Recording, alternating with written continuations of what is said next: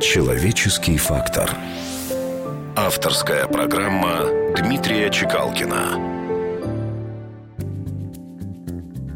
Отвечая на вопрос Александра Македонского о том, кто же является сильным в этом мире, мудрецы второго Иерусалимского храма ответили «Силен тот, кто может побороть собственные слабости». «Хаковешит яйцо» – буквально «собственные инстинкты». Да, господа, путь к совершенству пролегает через познание собственного несовершенства. И признавшись свои слабости, человек становится сильнее. Среди всего, что в нас переплелось, порой самодовольство нами правит. Казаться или быть – вот в чем вопрос, который время человеку ставит.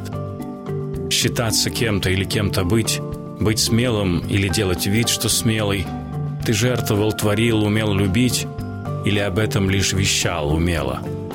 Рабея самому себе признаться, к чему стремишься – быть или казаться?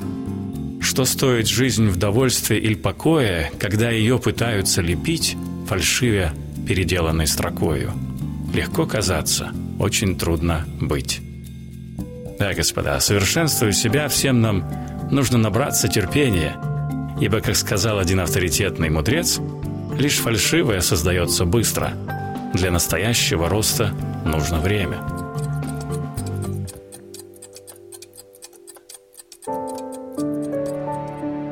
Человеческий фактор. На радио «Вести».